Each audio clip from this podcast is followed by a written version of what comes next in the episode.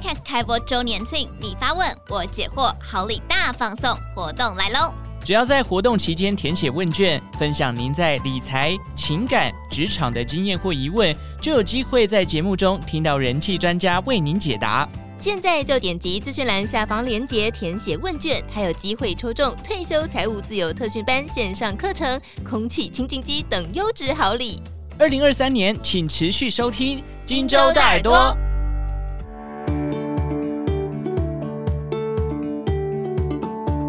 早安，大家好，欢迎收听 Morning 早安学。今天礼拜四，我们一起来关心联准会利率政策的相关讯息。美国联准会于台湾时间二月二号凌晨宣布升息一码，使联邦资金利率目标区间来到百分之四点五至百分之四点七五，符合市场预期。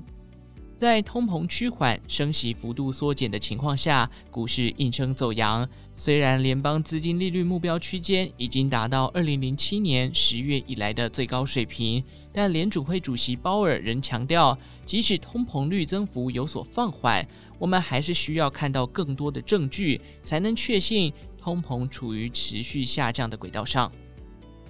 联准会最看重的通膨指标——个人消费支出平减指数 （PCE），二零二二年十二月年增率为百分之五，低于十一月的百分之五点五。核心 PCE 年增幅百分之四点四，也低于十一月的百分之四点七，显示通膨出现降温迹象。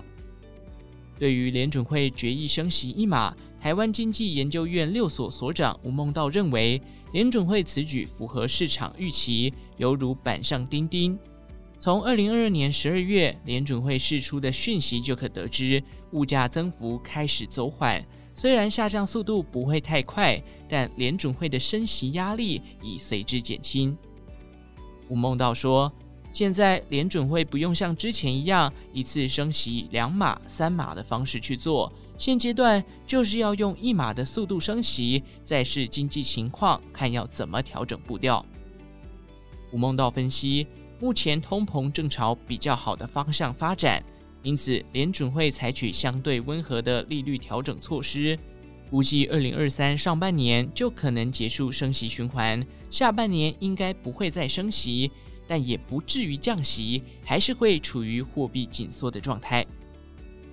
面对联准会开始放慢升息步调，台湾央行会在三月二十三日的里监事联席会议中做出何种决议？吴孟道不会言，台湾央行会更保守，利率可能连动都不会动。吴孟道解释，自二零二二年三月联准会启动升息循环以来，就算美国大幅升息三码，台湾央行的升息步调仍然相对缓慢。如今，美国已开始放慢脚步，台湾央行更没有动机或诱因继续升息。